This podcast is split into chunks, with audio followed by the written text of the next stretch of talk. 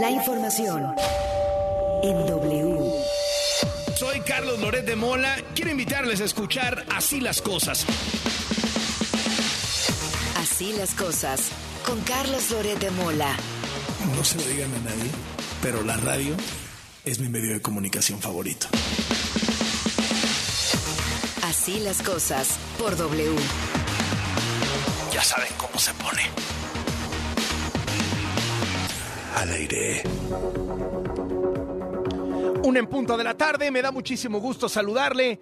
Es viernes, es 17 de febrero del año 2023. Impresentable del duende, ¿cómo le va? Mi querido Charlie, como siempre, una hemorragia de placer saludarte a ti, a mi querida Lely Paz, a todo nuestro amable y fiel auditorio, muchachos. Es viernes y el cuerpo lo sabe. ¿Qué pasó, Arely Paz? ¿Cómo te va? Hola Carlos, duende. Ya estamos aquí de aquí hasta las 3 con mucha información. Es viernes, sí, duende. Pensamos que la semana acabaría con nosotros. Estamos de pie. Estamos. Eso. Lo logramos. Eso. Lo logramos de pie. Nosotros Vamos de una con vez a nuestros cinco temas de sobremesa, las cinco cosas que nos parecen las más importantes del día. 1. El gobierno quiere destrozar al INE. Lo confesó el secretario de Gobernación, Adán Augusto López, a senadores de Morena, que algunos de ellos alarmados lo filtraron en la prensa. Destrozar fue la palabra que usó. Y así lo ha estado intentando por distintas vías. La más reciente, se van cuatro consejeros del INE, entre ellos Lorenzo Córdoba y Ciro Murayama. Se les agota el periodo ya en las próximas semanas. Y el, el Congreso, el Congreso, idealmente con acuerdo de todos los partidos políticos, se tiene que eh, definir cuáles son esos cuatro. Idealmente, pues porque como son los árbitros, pues, todo el mundo tiene que estar de acuerdo en los árbitros. ¿Qué está haciendo Morena? Agandallarse este proceso. Agandallárselo tal cual. Y entonces, el comité de depuración de la lista de todos los que quieren ser consejeros electorales está dominado por morenistas. Cinco de siete integrantes son, según esto, gente de la sociedad civil. Nah. Todos están alineados con Morena. Cada uno más fan del Obrador que el de al lado. Cinco de siete. Esto captura, o por lo menos, le da la posibilidad al obradorato de capturar el proceso de selección de consejeros del INE y poner a cuatro fans del Obrador a ser los árbitros. Tal cual. Vamos contigo, Jaime Obrajero, adelante. Carlos, arrancó ya este proceso de selección de los cuatro nuevos consejeros del INE.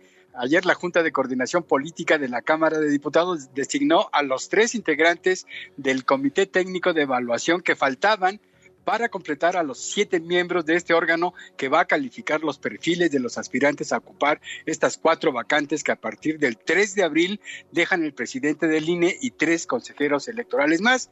Desde hace ya varias semanas, eh, Carlos, se conocían los primeros cuatro nombres de estos integrantes del comité, los dos que propuso el INAI, la politóloga María Esther Azuela, Maite Azuela, y el doctor en Derecho Sergio López Ayón, dos más que aportó la Comisión Nacional de Derechos Humanos, que es la investigadora Araceli Mondragón, y el doctor en Ciencias Políticas Ernesto Isunza. Bueno, los tres restantes fueron propuestos y aprobados por Morena, el PT y el Partido Verde, pues la oposición no votó a favor, aunque tampoco votó en contra.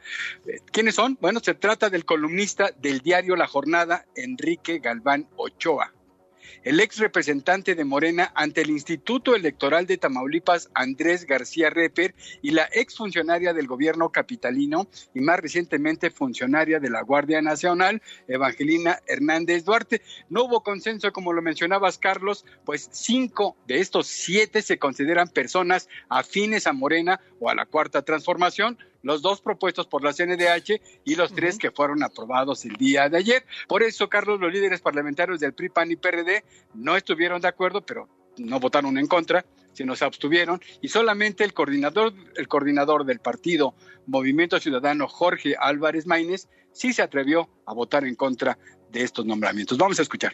Eh, comentarles que hemos decidido votar en contra de la terna que presenta Morena hoy.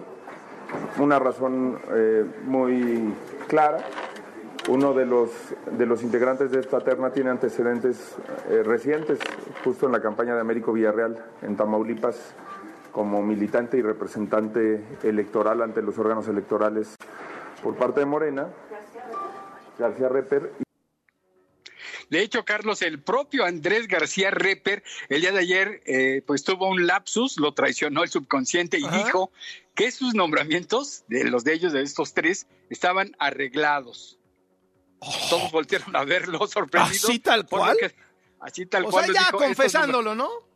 prácticamente Carlos, por supuesto que al verlos, todo el mundo volvió a verlo y bueno, de inmediato trató de corregir o corrigió, aclaró que había reglas y que por lo tanto estos nombramientos estaban reglados, no arreglados. Vamos a escuchar cómo lo ah. dice. Estamos llamados por la Constitución, no es un acuerdo político coyuntural.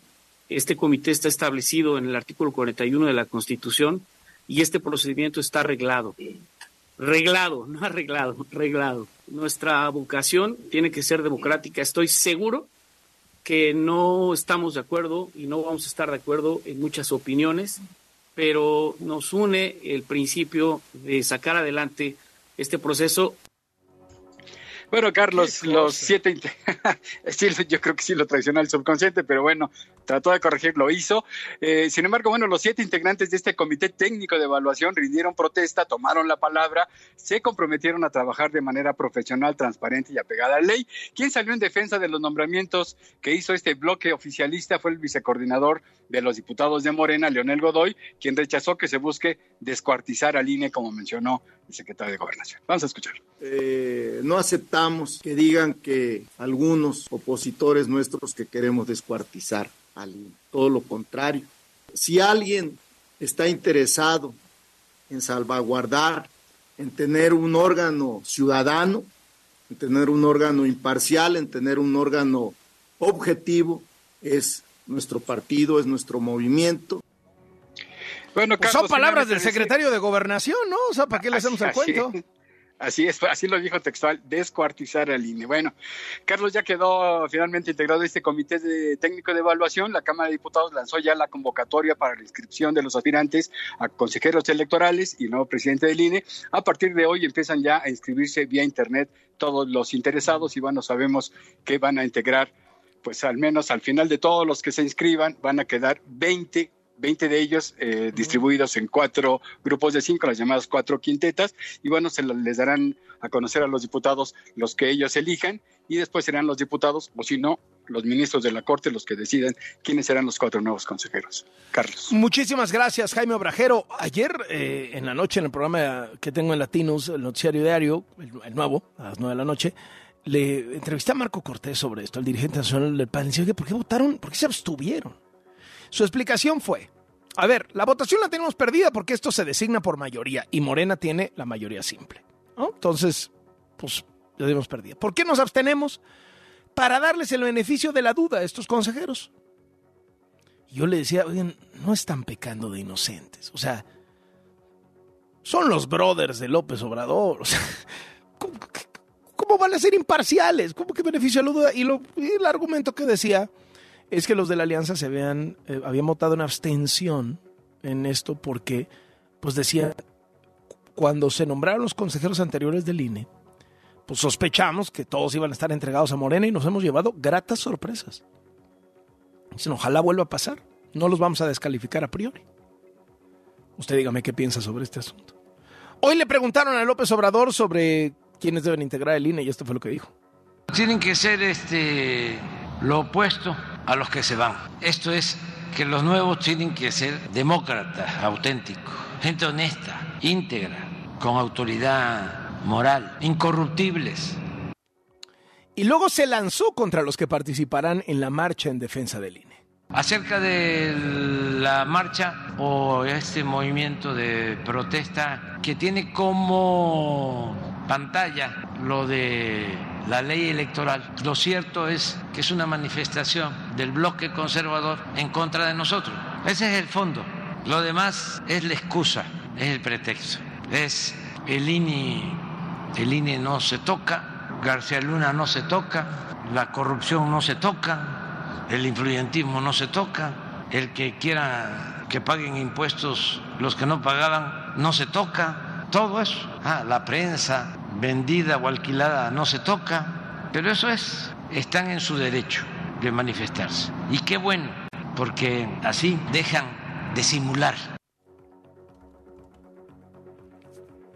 Mire, yo no sé, a lo mejor yo, yo estoy mal, ¿no? Pero cuando escucho al presidente decir, la corrupción no se toca, híjole, ¿saben quién pienso? Cuando me dice el influyentismo no se toca, pienso en Houston. Cuando me dicen la corrupción no se toca, pienso en Pío. Cuando me dicen prensa vendida, ¡uh! pienso en tantos. Cuando me dicen los que no pagan impuestos, pienso en el pigmento. Digo yo, pero, pero no me haga caso a mí. Hágale caso al presidente. ¿no? Al cabo que él es, ya sabe, lo máximo. En el caso de la ministra Yasmín Esquivel, ayer le contamos que una jueza otorgó una suspensión para que se frenara en el Comité de Ética de la UNAM la indagatoria del caso de plagio del que se le acusa a la ministra. Lo que nos venimos a enterar poquito después, porque esto no se divulgó inicialmente, es que la resolución de la jueza ordena una mordaza contra la UNAM. No puede la UNAM emitir ninguna declaración o conferencia de prensa sobre el caso. Es decir, no solo frenan las investigaciones y además censuran a la UNAM. Censuran a la UNAM. Me parece asombroso. Pues eso hizo la jueza. ¿Con cuánta libertad lo hizo la jueza considerando que se trataba de una ministra de la Suprema Corte? Eh, Dejo la interrogante abierta. Hoy el periódico Reforma pone en su primera plana que ya la nueva presidenta de la Corte, la ministra Norma Piña, pidió que el asunto de Yasmín Esquivel se analice y se lo encargó al ministro Juan Luis González Alcántara Carranca. Y entonces tiene que presentarle al Pleno un proyecto frente a todas las denuncias que se han presentado, porque Yasmín Esquivel plagió su tesis, no debería ser considerada licenciada en Derecho y por tanto no tendría por qué ser ministra de la Suprema Corte porque uno de los requisitos es ser licenciada en Derecho. La ministra pasante. O sea, pasante sí es, la carrera sí la hizo. No se tituló porque plagió su tesis. Así le dicen, ¿no? Vamos al siguiente tema de sobremesa. 2. López Obrador ya le anda haciendo recomendaciones hasta el jurado de García Luna. Al jurado que está en este momento deliberando en Nueva York si es inocente o culpable el exsecretario de Seguridad y brazo derecho de Felipe Calderón, recibió esta recomendación del presidente de México. Bueno, aunque no tienen teléfono, yo creo que están informados los ciudadanos que están actuando como jurado. Lo único que yo les diría es que tomaran en cuenta todo lo que debieron haber hecho o la participación que seguramente tuvieron autoridades estadounidenses en este asunto, porque no puede ser posible que eh, no se enteraran si había cooperación, que se haga una recomendación en ese sentido y que también se tome en cuenta de que en Estados Unidos se da el consumo de la droga y que el gobierno, con todo respeto, hace muy poco por evitar la demanda o el incremento en el consumo del fentanilo y de eh, otras drogas. ¿Usted se imagina a Biden dándole una recomendación a un jurado? A un jurado de un juicio. No, bueno, sería un escándalo en Estados Unidos, pero bueno, pues aquí que... Por cierto, hoy López Obrador volvió a amenazar con demandar al abogado de García Luna. Dice que lo mandaron, mandaron al abogado a salpicar a López Obrador. Bueno, el abogado lo único que hizo fue recordar que en 2019, en el juicio contra el Chapo Guzmán, los abogados del Chapo presentaron la declaración del rey Zambada diciendo que el rey Zambada ratificaría frente al jurado que el cártel de Sinaloa había corrompido a varios presidentes de México, incluyendo el actual, o sea, López Obrador, que era presidente en 2019. Entonces, con base en eso, el abogado le pregunta al rey Zambada, oiga, ¿usted corrompió a López Obrador? Y dice el rey Zambada, bueno, yo le di 7 millones de dólares a un subsecretario, o sea, no lo dice textualmente, ¿no? pero dice Gabriel Regín, etcétera. Eh, Gabriel Regín no lo ha negado, insisto. Pero bueno, lo que dice es que pues, fue un subsecretario estrella de López Obrador. Y que se lo dio para una campaña. Dijo, no, ¿se lo dio usted a López Obrador? No, se lo di a su subsecretario estrella. Ahí está, ahí está el testimonio. Yo vuelvo a lo mismo. O le creemos al rey Zambada o no le creemos al rey Zambada. Usted escoja. Lo que no se puede es creerle lo que te conviene y no creerle lo que no te conviene. El rey Zambada, que dijo que le había dado millones de dólares en sobornos a García Luna y que durante los sexenios de Fox y Calderón recibió protección del gobierno gracias a esos millonarios sobornos en dólares, ese mismo dijo que sobornó también al gobierno de Andrés Manuel López Obrador, que en ese momento era jefe de gobierno de la Ciudad de México y que tenía la policía de la Ciudad de México en la bolsa y que dio millones de dólares para la campaña. Entonces, descalifique usted los dos, perfecto. Hoy yo no, no le creo al rey Zambada. Ah, muy bien. Yo sí le creo, muy bien. Lo que no se puede es, como López Obrador, decir que cuando se trata de testimonios contra Calderón, pues ahí sí hay que creerle al rey Zambada, y si son contra él, no hay que creerle al rey Zambada.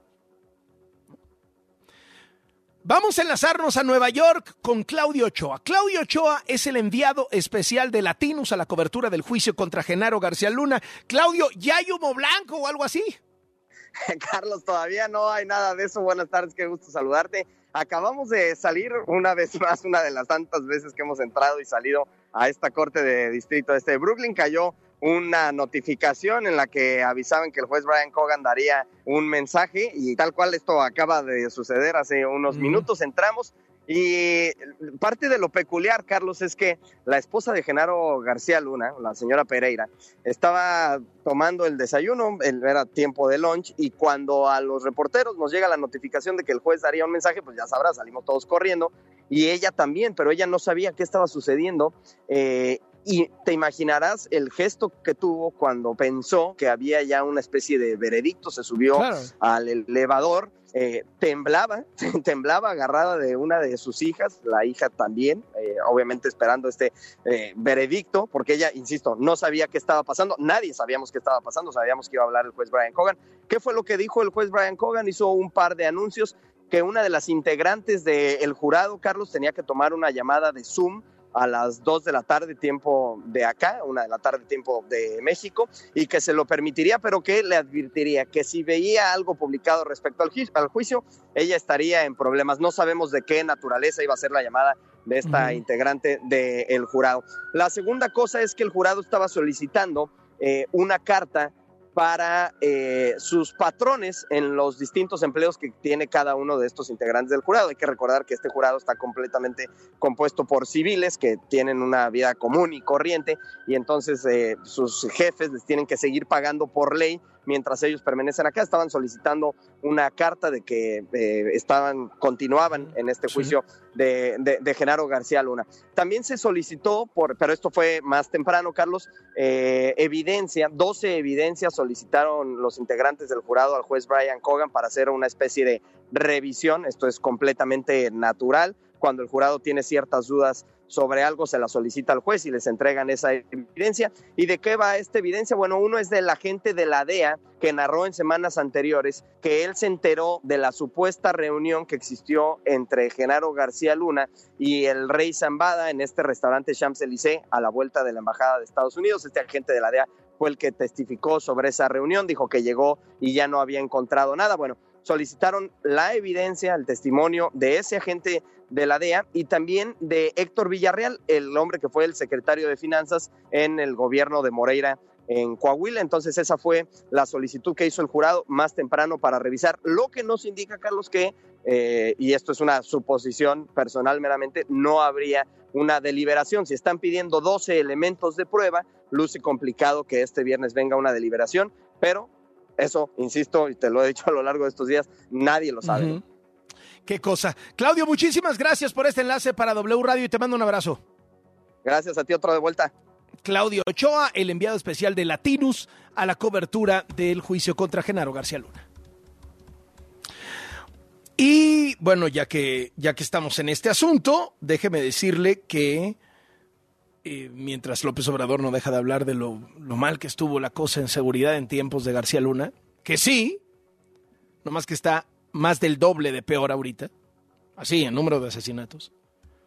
Nada más el violento amanecer en Chihuahua, una balacera, en la misma zona donde fueron asesinados los sacerdotes jesuitas, recuerda, y el guía de turistas.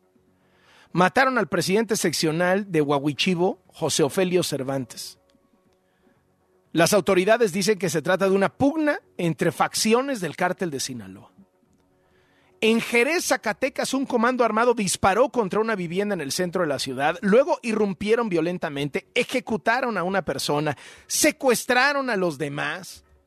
Frente a todos estos hechos violentos, las siete candidatas a reina del carnaval de Jerez anunciaron que no van a participar en los festejos en solidaridad con las víctimas de secuestro y asesinato. Está fuera de control la situación en Zacatecas. En un comunicado, la banda auténtica de Jerez suspendió su participación el día de hoy en las festividades conocidas como Jerezadas, también en solidaridad por los hechos violentos. Los eventos de las Jerezadas están desolados. ¿Quién quiere ir? Los pobladores están pidiendo que se cancele todo. Incluso la feria de la primavera. ¿Por qué? Porque la violencia no para en Jerez, Zacatecas. Luego en Tula, Hidalgo, encontraron sin vida al periodista y activista ambiental Abisaí Pérez Romero. La Universidad Autónoma de la Ciudad de México confirmó su muerte. La organización Artículo 19 lamentó la desaparición y el asesinato de este periodista y activista. Fue reportado desaparecido el 12 de febrero, su cuerpo localizado un día después. La universidad enfatizó que en los últimos meses Abisaí Pérez denunció el impacto ambiental del túnel emisor oriente en el Valle del Mezquital, del relleno sanitario regional y la planta de tratamiento de aguas residuales en Atotonilco. El colectivo Región Tolteca también denunció que el activista ambiental fue asesinado. La Fiscalía de Hidalgo, que por cierto, ¿sabe quién es el fiscal de Hidalgo? Santiago Nieto, el que era de la UIF, y que por casarse en, en Guatemala lo, lo, corrió el presidente. Bueno, pues Santiago Nieto emitió un comunicado en el que reporta la muerte de Abisaí pero señalan que tras los análisis no se detectaron signos de violencia y que la causa de su muerte sería una caída. Eso dice la Fiscalía de Hidalgo a cargo de Santiago Nieto. Siguiente de sobremesa. 3. El presidente de México está metido en una bronca internacional porque debió haber entregado desde enero la presidencia pro tempore, o sea, sí, ya sabe que es temporal, de la Alianza del Pacífico, que es un grupo de varios países, eh, de, América y Asia. Bueno, pues en esta Alianza del Pacífico le tocaba ser presidente a su amigo Pedro Castillo, eh, el presidente peruano, pero resulta que Pedro Castillo decidió que iba a dar un golpe de Estado, disolvió el Congreso y no le salió. Y terminó cayendo él, perseguido, México le quiso dar asilo en la embajada, finalmente no se lo dieron, o sea, no, alcanzó a llegar, bueno, ya sabe. y López Obrador es gran amigo de Castillo, y entonces pues queda de presidenta Dina Boluarte. Grandes manifestaciones en la calle, hay quien dice que se quede Boluarte, hay quien dice, la otra mitad de Perú dice que regrese Castillo, pero López Obrador dice, yo a Boluarte no le voy a entregar el poder, porque es una presidenta espuria. Oiga, pero el otro quiso dar golpe de Estado. No, no, no, la espuria es Boluarte. Y entonces ayer Dina Boluarte hace una declaración pública y dice que el presidente de México ya me entregue la presidencia de la cumbre de la Alianza del Pacífico para poder armar la cumbre. ¿Y qué hizo López Obrador? No. A ella no, porque ella es espuria. Le voy a dar instrucciones al secretario de Relaciones Exteriores que le notifique a los miembros del Grupo de Río, ¿qué hacemos? Porque yo no quiero entregar a un gobierno que considero espurio, que decidan los miembros del Grupo de Río. Llamaría puntualmente a una votación entre los países para ver qué determinación se toma. Lo vamos a notificar, a informar, para ver cuál es la opinión que tienen. Si ellos dicen, este, entreguen este, la presidencia, pues lo hacemos, pero sí voy a hacer la consulta, porque además yo no quiero este, legitimar un golpe de Estado. Vamos al siguiente tema de sobremesa. 4. Casi un año después de que se inauguró, López Obrador ya usó el aeropuerto Felipe Ángeles. Mm, ni tanto, ¿eh? Despegó del Felipe Ángeles, pero no de su aeropuerto, no del aeropuerto que él construyó por capricho, no, de la base militar que está al lado. O sea, usó la pista, pero no el aeropuerto. Y de hecho usó un avión de la Fuerza Aérea, no una aerolínea comercial, es decir, usó un avión presidencial. Y pues sí, dice que salió del AIFA, pero no salió del AIFA.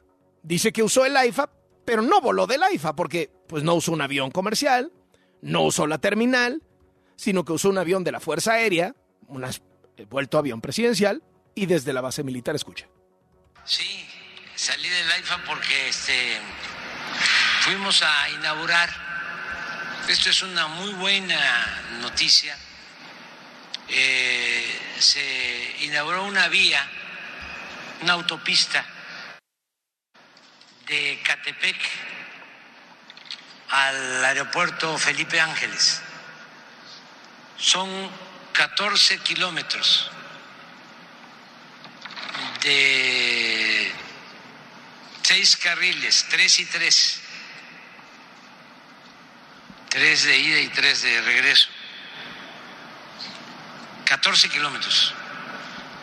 Eh, libre, no de cuota.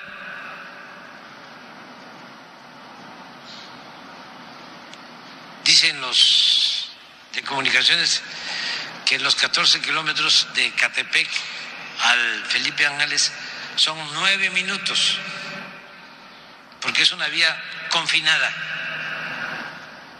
para 50 mil vehículos diarios. Una gran obra.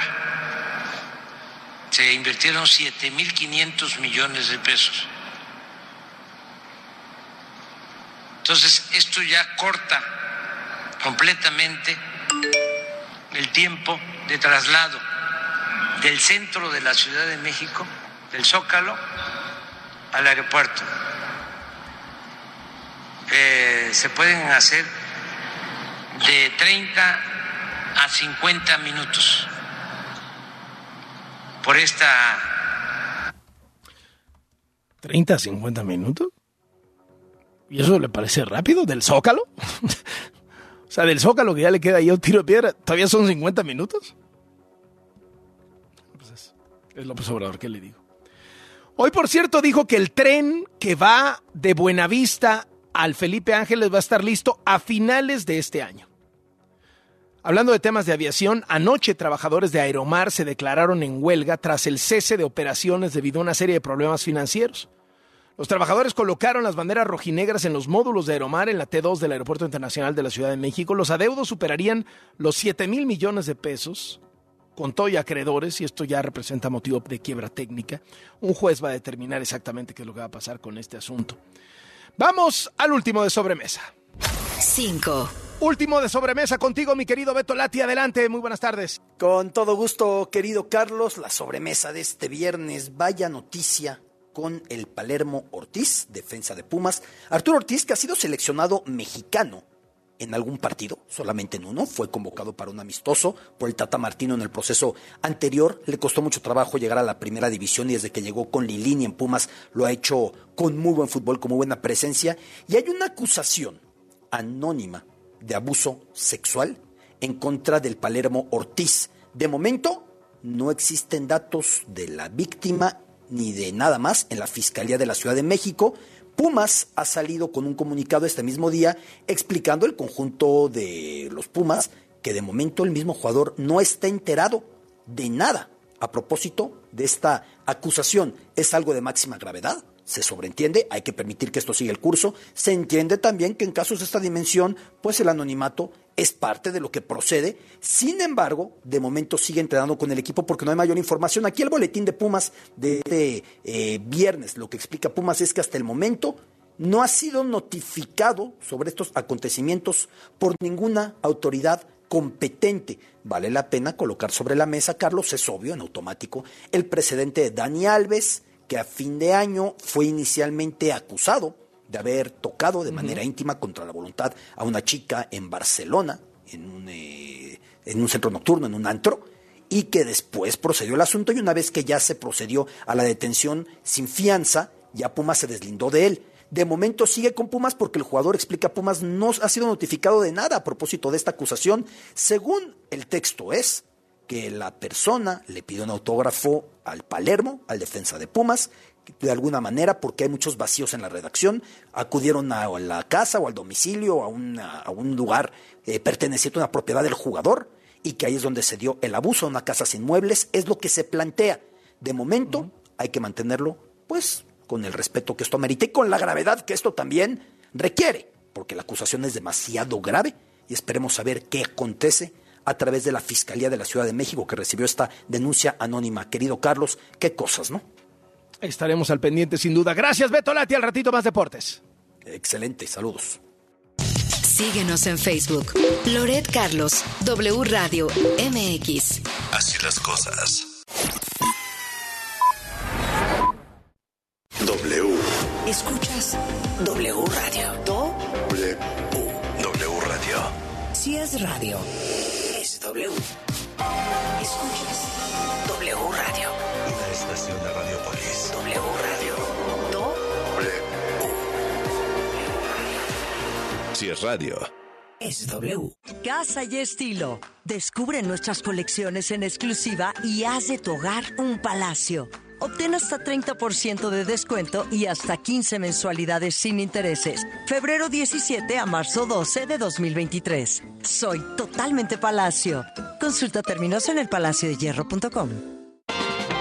¿Estás por amueblar tu nuevo espacio y no sabes por dónde empezar? Tamarindo, la marca mexicana de muebles y decoración, tiene justo lo que necesitas para tu nuevo espacio. Visítanos en tienda, recibe cashback en tus compras y paga hasta en 18 pagos fijos. Además, utiliza el código México y recibe 500 pesos en compras mayores a 5 mil. Tamarindo, como a ti te gusta.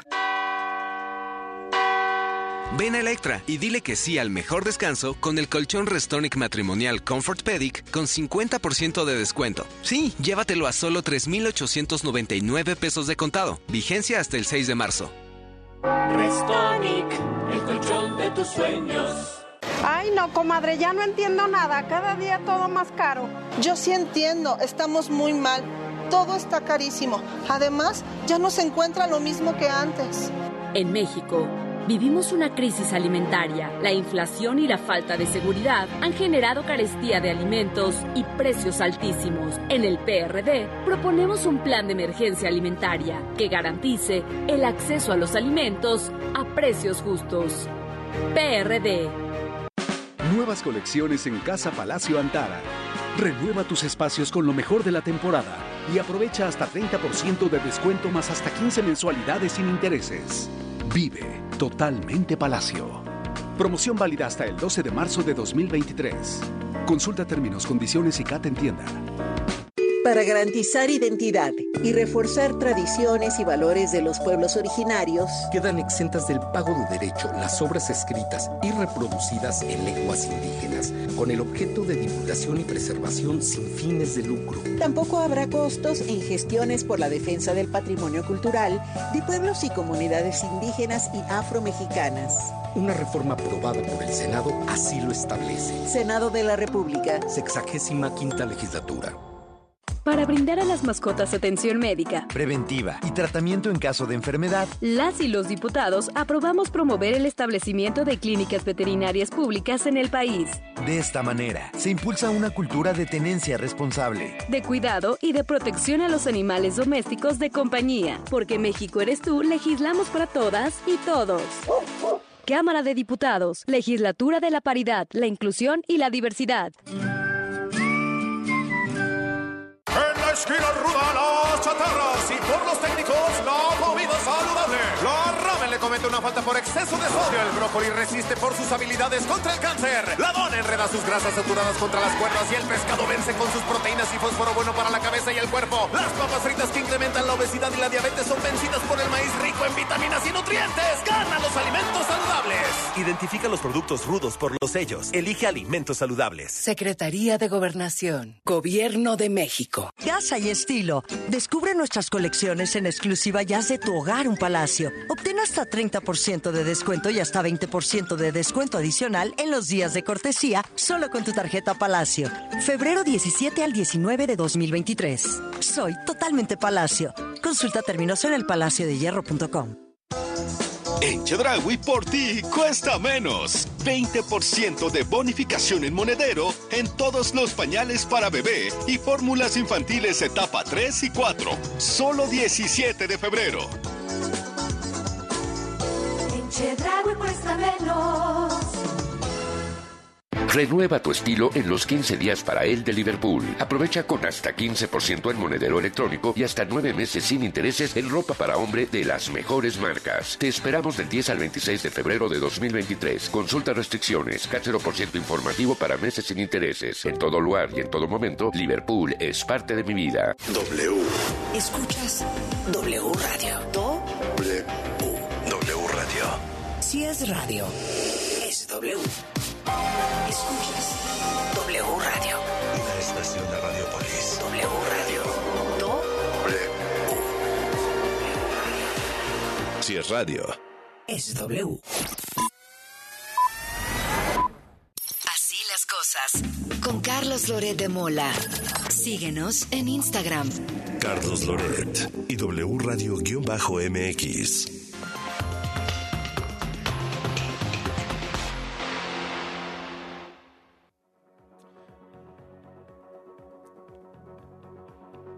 Una de la tarde con 36 minutos, así lo marca el reloj de W Radio. Hemos estado dándole seguimiento al escándalo que algunos llaman el Chernobyl americano, de lo que sucedió en Ohio cuando se descarriló un tren. Dijeron las autoridades que llevaba sustancias peligrosas, que iban a hacer una explosión controlada. ¿Qué hicieron después? Una explosión que se le salió de control generó una nube tóxica, puso en riesgo a 25 millones de personas y el gobernador republicano, Mike Devine, decidió esconder y minimizar la desgracia. Está en la línea Benjamín Ruiz Loyola, una eminencia mexicana, es eh, académico de la Facultad de Química de la UNAM, y él, usted lo recordará muy bien, en tiempos de la famosa guerra del Golfo Pérsico contra Saddam Hussein, fue de los inspectores de armas de destrucción masiva en Bagdad, Irak. Me da muchísimo gusto saludarle, don Benjamín, qué gustazo, muy buenas tardes. Carlos, el gusto es todo mío, me da de veras muchísimo gusto saludarte, eh, saber que seguimos en contacto y Claro, aprovecho no. para saludar al público que en ese momento compartimos, aunque sea unos minutos. Oye, muchas gracias. Eh, ¿Qué tan grave es para la gente? Pues uno, uno escucha los nombres de esas sustancias y pues no nos dicen nada, pero para ustedes ha de ser moneda corriente. ¿Qué tan grave es esto y qué tan mal se manejó? Mira, es un es un problema serio, pero para empezar es una enorme exageración llamarlo Chernobyl 2, Chernobyl americano. Este, cualquier comparación con Chernobyl es eh, eh, súper exagerada. ¿Qué fue lo que lo que ocurrió? Los eh, los carros del tren, entre otras cosas, transportaban una sustancia que se llama cloruro de vinilo, que es un gas que en los carros tanque va licuado. Obviamente, cuando se rompe el tanque, el gas, como ocurre en cualquier casa en donde hay una fuga de gas, el, el gas licuado se transforma en gas y sale con una presión muy alta. Tiene una alta inflamabilidad, es decir, se prende nada más con, con verlo. Y tiene además otra particularidad que es un alto índice de explosividad, es decir, una mezcla con muy poquito oxígeno tiende a explotar de manera espontánea. De tal suerte que la manera de controlar esto es haciendo o teniendo un incendio controlado. El tamaño de la columna de humo no quiere decir que se haya descontrolado el incendio, quiere decir que se está de alguna manera manejando el incendio. ¿Por qué es importante mantener el incendio y no apagarlo? Porque si lo apagamos y no hemos cerrado la fuga, pues el problema es que con la alta explosividad que tiene pueda explotar nuevamente con una muy pequeña cantidad que se mezcle con oxígeno.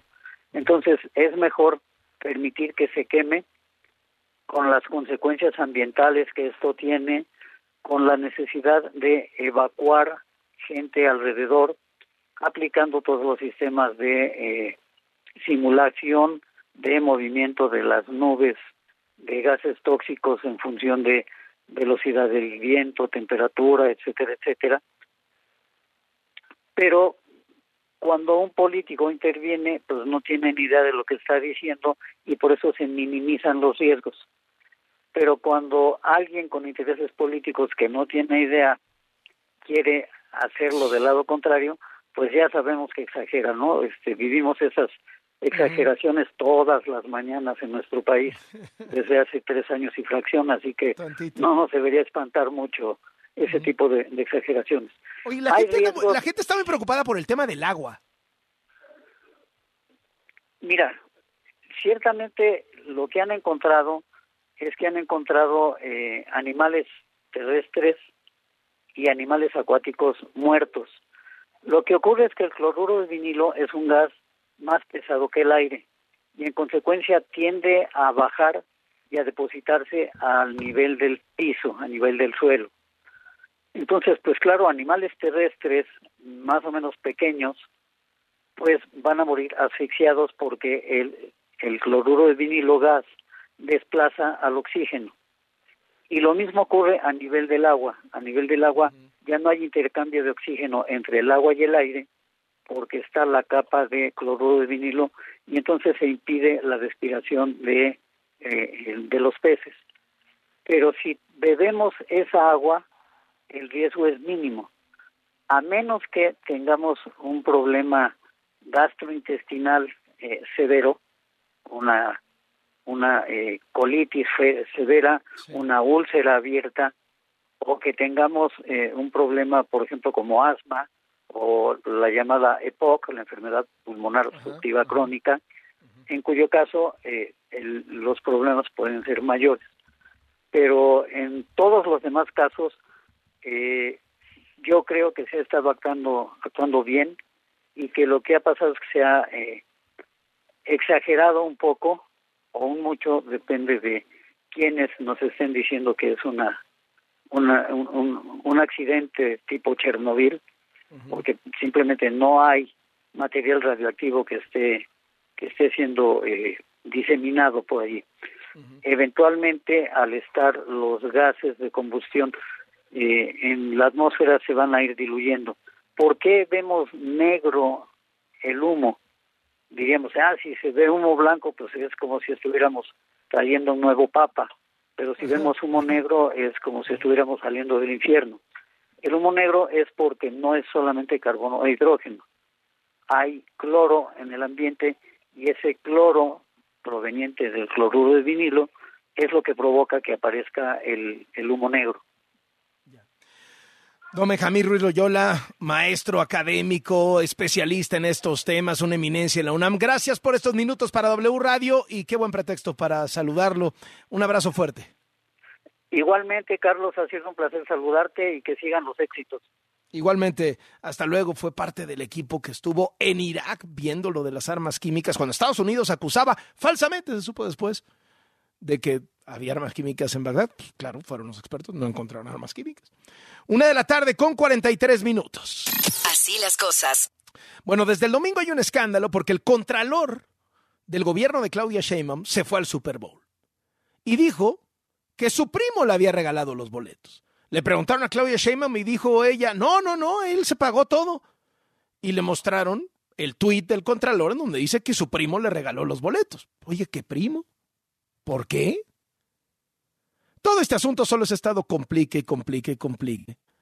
Lo han tratado de proteger en el Congreso de la Ciudad de México, pero la cosa se pone peor cuando uno sabe que el Contralor este fue el que encabezó aquel operativo de 300 granaderos para ir a la oficina de Sandra Cuevas, la alcaldesa en Cuauhtémoc, e incautar peligrosísimos panfletos, unos volantes que iban a repartir criticando a Claudia Sheinbaum. 300 granaderos para eso. Y luego saber que él era abogado de las víctimas, de los papás de los niños que murieron en el colegio Repsamen, cuando en el terremoto la jefa delegacional ahí era Claudia Sheinbaum. Y se pasó al equipo de Sheinbaum. Dejó la defensa, se pasó al equipo de Sheinbaum y se volvió contralor. Bueno, ese personaje se va al Super Bowl. Déjese de la austeridad. El famoso Ken Pompó. ¿En qué va el asunto, Rocío Jardines?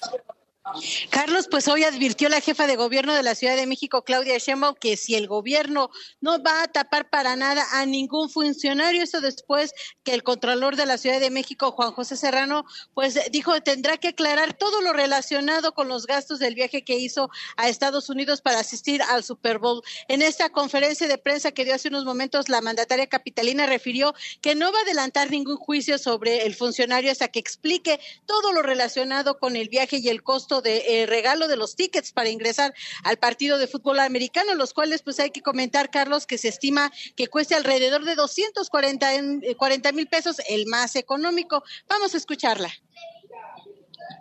Pues hay que ver cuánto gastó, qué hizo, fue un, domingo. Este, hay, él tiene que dar la explicación de, eso y ver que se cumpla realmente con la ley. No, nosotros no vamos a tapar a nadie ni vamos pero tampoco este, eh, hasta que no haya la explicación y se conozca, pues tampoco vamos a juzgar. Es lo mismo que en otros temas del gobierno, donde ha habido alguien que menciona algo, eh, por ejemplo, en el caso de eh, del que fue secretario de Sedubi, que en paz descanse, por cierto. Eh, también hemos actuado. Siempre vamos a actuar, siempre vamos a ser transparentes. Pero pero Carlos, fíjate que no le gustaron mucho las preguntas a la jefa de gobierno de la Ciudad de México porque pues fue cuestionada sobre el actuar de Morena en el Congreso capitalino que pues eh, dieron su voto en contra de llamar sí, no, no voy a esconder, pero escondo, ¿no? No voy a proteger, pero protejo, ¿no? Así es, incluso fíjate que al compañero reportero que le hizo este cuestionamiento le dijo, lo que ya debemos de hacer es dar todos los funcionarios públicos rendir las cuentas porque de plano las preguntas traen incluso jiribilla política, Carlos. Esta fue la reacción de la jefa de gobierno. Qué barbaridad. Qué barbaridad con este asunto. Muchas gracias, Rocío. Estamos al tanto. Estamos pendientes. Buena tarde. Hasta luego. Vamos con Toño Neri. ¿Qué nos tienes, Toño? Adelante. Así es, ¿qué tal, Carlos? ¿Cómo estás? Muy buenas tardes. Comentarte que un total de 31 cadáveres fueron encontrados en una fosa localizada en la bosque de la primavera que corresponde a Trajomulco. Aunque esto fue... ¿El bosque de la primavera? Ese que es como el, el... Ellos se encontraron un recorrido de vigilancia en una brecha cercana al ejido Los Ocotes, en las cercanías de la cartera a San Isidro Mazatepec, ya casi con el límite de Tlajomulco y de Tala. Desde entonces, los trabajos que realiza la Fiscalía del Estado y peritos forenses han contabilizado una treintena de cuerpos, de los cuales 15 ya están preidentificados. El fiscal del Estado, Luis Joaquín Méndez Ruiz, confirmó que hasta el día de ayer el 50% de las víctimas localizadas en este punto, solamente 15 se tiene datos. Aún continúan trabajando en esta zona y los restos están en, las personas del Servicio Médico Forense de Guadalajara, donde se llevan a cabo comparativas de ADN de estos restos humanos, Carlos. Muy bien. Estamos atentos y muchísimas gracias, Toño. 1.49. Así las cosas. Con Carlos Loret de Mola. Por W. Vamos de una vez a quitarnos la mirada del ombligo. Vamos a hablar de las cosas que se están manejando en la geopolítica. Hoy en todos los periódicos americanos se comenta que ya se dio a conocer la investigación del gran jurado sobre qué pasó en la elección presidencial para el estado de Georgia. Ahí es donde tenía todo apostado Trump para decir, en Georgia me robaron y por eso me robaron toda la elección presidencial. Y el gran jurado que hizo la investigación dice, pues no hubo fraude. Trump perdió. Pero no solamente eso, mucha gente que declaró bajo juramento mintió. Y esto puede dar lugar a que esa gente enfrente consecuencias judiciales. Vamos a ver qué tan largo llega este asunto. El Washington Post destaca en su primera plana como parte de todo este furor que se ha desatado hasta paranoia incluso por los globos chinos espías, pues que resulta que los globos chinos espías empezaron espiando a los propios chinos. O sea, el gobierno de China los estrena para espiar a movimientos de disidentes, a gente que protestara, etcétera, etcétera, y que así fue como se estrenaron los globos chinos. De hecho, ayer el presidente de Estados Unidos, Joe Biden, dijo que si bien el primer globo, el que cruzó todo Estados Unidos y hasta que llegó a, al, Océano Atlántico, lo bajaron, si bien ese sí era de China, los otros que fueron bajando, ¿se acuerda que bajaron tres más? Que digamos derrumbaron tres más, tiraron tres más. Bueno, los otros, pues no tenían nada que ver, eran de compañías privadas, recreativos y de investigación científica. O sea, imagínese que usted pone el globo ahí y de pronto ya es un tema de seguridad nacional. Bueno, eso es lo que ayer dijo el presidente de Estados Unidos, Joe Biden, que ha tratado desde el inicio de enfriar esta paranoia que se ha generado en los Estados Unidos y tratar de restablecer los puentes con China, los puentes con, con la otra gran potencia mundial. Hoy el New York Times en su portada cuenta que Bashar al-Assad, el dictador de Siria, pues lleva casi dos décadas en el poder, su papá fue dictador antes de él, o sea, le dejó el cargo a él, brutalmente sanguinario. Durante la primavera árabe reprimió salvajemente a su gente, les lanzó armas químicas, mató gente por, por miles. O sea, un tipo, pues ya sabe, ¿no? Era un paria de la comunidad internacional. Nadie le echaba un lazo. Nadie le tomaba la llamada, nadie lo invitaba absolutamente nada. ¿Acaso Putin de pronto? ¿Acaso Irán? Pero la comunidad internacional era un paria, incluso entre los países árabes. Bueno, desde que sucedió el terremoto en Siria, dice el New York Times, Bashar al-Assad ha logrado relanzar sus relaciones públicas. ¿Por qué? Pues ya habla con la ONU. De inmediato muchos países árabes levantaron el teléfono, este, les mandaron a algunos a sus ministros de relaciones exteriores a que fueran personalmente a Siria para ayudar por el terremoto, etcétera, etcétera. Y está usando a Bashar al-Assad el terremoto como un trampolín político para reubicarse en la escena internacional. El Wall Street Journal cuenta que en su portada que Tesla ha decidido retirar el 10% de los vehículos que ha vendido hasta ahora porque no funciona el sistema FSD, el Full Self eh, Driving, que es, pues digamos, el, piloto automático, ¿no? E incluso cuenta la historia de un señor que es activista en contra del FSD de, Tesla, porque dice que esa, cosa mata gente. Si usted se mete a YouTube, pues hay cantidad de videos de cómo él confunde Tesla calles con vías del tren y, y cómo se pasa los altos, o sea, un desastre, ¿no? Y lo que, lo hizo este señor, comprar un anuncio en el Super Bowl a nivel regional, o sea, no en la transmisión nacional, sino a nivel regional, mostrando cómo, o sea, de hecho, usando muñecos del tamaño de bebés para mostrar cómo lo, el piloto automático de Tesla los arrollaba y los mataba. Bueno, frente a toda esta presión, la compañía de Elon Musk ha decidido retirar del mercado el 10% de los vehículos que ha vendido, o sea, 360 mil vehículos retirados para ajustarle este tema. Ha sido un fenómeno este asunto del chat GPT y todo lo que es capaz de hacer la inteligencia artificial. Y hoy en su portada, el New York Times, y cierro con esta, hace el ejercicio de hablar con Bing, que es el buscador de Microsoft que busca hacerle competencia a Google, que toma como base el chat GPT. O sea, chat GPT es uno de los milagros de Microsoft. Y entonces lo usa para que desde la inteligencia artificial se pueda hacer un buscador. Y resulta pues, que se pone a platicar, se puso a platicar dos horas con el bot. Bueno, con la inteligencia artificial. Terminó la cosa mal. Porque entonces agarra y, y, le empezó a tirar la onda. Y entonces le dijo, ¿pero qué estás casado? Y le dice el periodista, sí, la verdad es que estoy felizmente casado. Mi esposa y yo nos amamos muchísimo. De hecho, acabamos de tener una cena de San Valentín eh, súper bonita, juntos. Y le contesta, no, la verdad es que tú no estás feliz. Tú y tu esposa no se aman. Este, y, la verdad estuvo bien aburrida su cena de San Valentín. O sea, ya calentándose, ¿no? El, el, chat. Y bueno, la verdad se me hizo, se me hizo bastante interesante comentarla, esto que viene en la portada. Y vienen los chats ahí, ¿no? Y se le va encima, le dice, tú me amas a mí. O sea, eh, eh, el, el, el, buscador de Microsoft celoso del periodista, diciendo, no, no, no, tú conmigo, no, no con tu esposa. Así, tal cual. Con esto llegamos al final de esta sección, nos quitamos la mirada del ombligo. Navega con nosotros en www.carlosloret.com y wradio.com.mx.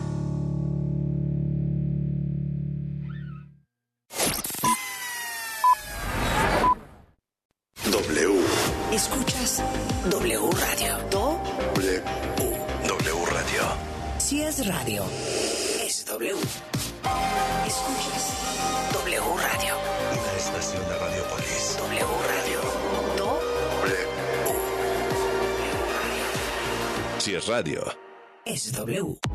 Llegó febrero y con ello una gran noticia. Ya llegó el Festival del Accesorio Liverpool. Aquí podrán encontrar las mejores marcas de relojes, joyería, óptica, bolsas y accesorios con hasta 25% de descuento. Aprovecha esta excelente promoción para poder sorprender a la persona que más quieres y regálale esa sorpresa que tanto espera. O inclusive es tu momento de consentirte y regalarte ese accesorio que tanto deseas. Te esperamos del 8 al 28 de febrero en tu tienda Liverpool favorita o ingresa a liverpool.com.mx para elegir tu regalo ideal. En Chedraui por ti cuesta menos. 20% de bonificación en monedero en todos los pañales para bebé y fórmulas infantiles etapa 3 y 4. Solo 17 de febrero. En Chedraui cuesta menos. Casa y estilo. Descubre nuestras colecciones en exclusiva y haz de tu hogar un palacio. Obtén hasta 30% de descuento y hasta 15 mensualidades sin intereses. Febrero 17 a marzo 12 de 2023. Soy totalmente Palacio. Consulta términos en elpalaciodehierro.com. El confort de un abrazo a todo tu cuerpo. El soporte para un sueño saludable toda la noche. La maestría y calidad milimétrica de nuestros sistemas de descanso. Te mereces un Casa y estilo. Descubre nuestras colecciones en exclusiva y haz de tu hogar un palacio. Obtén hasta 30% de descuento y hasta 20% de descuento adicional en los días de cortesía solo con tu tarjeta Palacio. Febrero 17 al 19 de 2023. Soy totalmente Palacio. Consulta términos en elpalaciodehierro.com. En Chedraui por ti cuesta menos. 30% de bonificación en monedero en pastas dentales Crest y Oral B del 17 al 19 de febrero. Molotov hará estallar el Foro Sol. ¡A la rica nena! ¡Sabrosito! Con el cierre de su gira Estalla Molotov. 12 de mayo. Adquiere tus boletos en el sistema Ticketmaster. O escuchando la programación en vivo de W Radio. Molotov y el cierre de su gira Estalla Molotov. W Radio invita. Teniendo en cuenta la difícil situación que estamos pasando, le sugerimos pensar en cosas bonitas, la bondad, la verdad, la justicia y sobre todo en la ayuda a los demás. Por lo que les recomendamos volver a ver la serie Mi vida es lucha, sobre la vida de Víctor González, Doctor Simi, nominado al Premio Nobel de la Paz 2022, que pueden ver en redes poniendo la frase Mi vida es lucha. Asiste a Residuos Expo, el evento líder especializado en la gestión de residuos. 7, 8 y 9 de marzo en Centro City Banamex, Ciudad de México, el punto de encuentro de la industria que presenta la innovación, tecnologías, maquinaria, soluciones y conferencias para el correcto manejo de los residuos. Regístrate en línea para asistir sin costo en www.residuosexpo.com. Los rojinegros quieren sumar de a tres puntos, mientras que los universitarios apuntan hacia la cima de la tabla. ¡Impacto en el poste gol!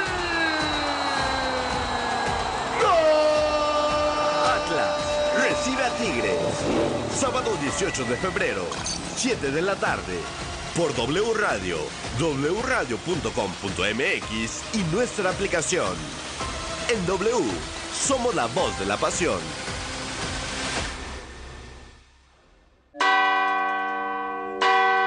Ven a Electra y dile que sí al mejor descanso con el colchón Restonic matrimonial Comfort Pedic con 50% de descuento. Sí, llévatelo a solo 3,899 pesos de contado. Vigencia hasta el 6 de marzo.